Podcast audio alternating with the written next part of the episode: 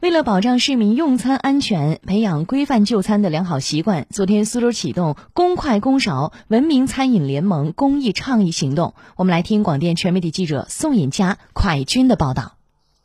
倡议借鉴了上海目前推行的餐饮服务单位“公筷公勺”服务规范，倡导全市餐饮企业推广有明显辨识度的公筷公勺。规范指出，公筷公勺款式或颜色、大小应明显不同于自用筷勺。大型或高档以上餐饮服务单位，因为每道菜品摆放一筷或一勺，同时实行双筷双勺，即为每位用餐者提供一副公用筷勺和一副自用筷勺。目前，苏城不少餐饮企业已经行动起来，通过多种形式推广使用公筷公勺。会有明显区分的，一个是白的，一个是黑色的。然后白色的话是为公筷的。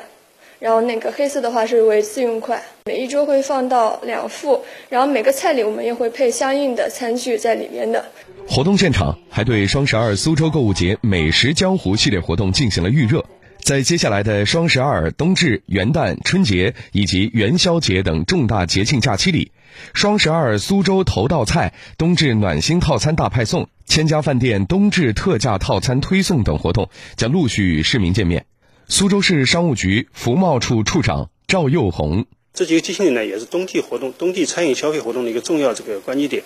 我们想通过这几个重要关节点的活动的举办，来带动整个苏州市冬季餐饮消费这样一个活动。